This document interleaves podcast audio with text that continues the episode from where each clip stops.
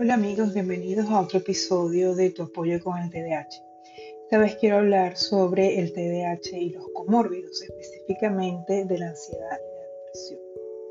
Cuando se presenta alguno de estos comórbidos que son bien frecuentes, hay que estar muy atentos y acudir al psiquiatra.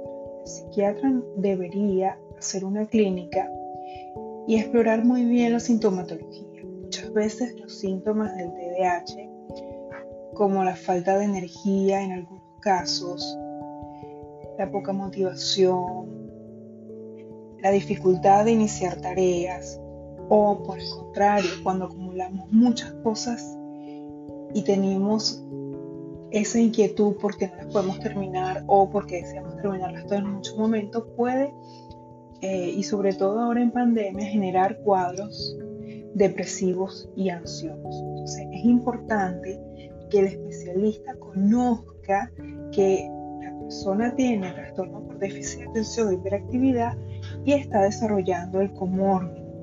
Y antes de medicar debe examinar de forma exhaustiva los síntomas y tiene que ser muy delicado el manejo de eh, bien sea el antidepresivo o el ansiolítico porque muchas veces no eh, producen el efecto indicado. Por eso es muy importante buscar un especialista, un psiquiatra, que pueda manejar la sintomatología tanto del TDAH como del comórbido.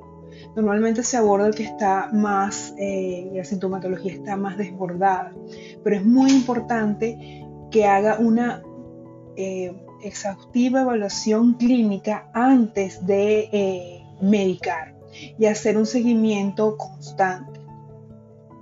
Eh, si tienen alguna duda o quieren comentarme algo, estoy en Instagram a través de tu apoyo con el TDAH. Soy Cristina Badenas y ha sido muy grato estar con ustedes en este espacio. Chau, chau.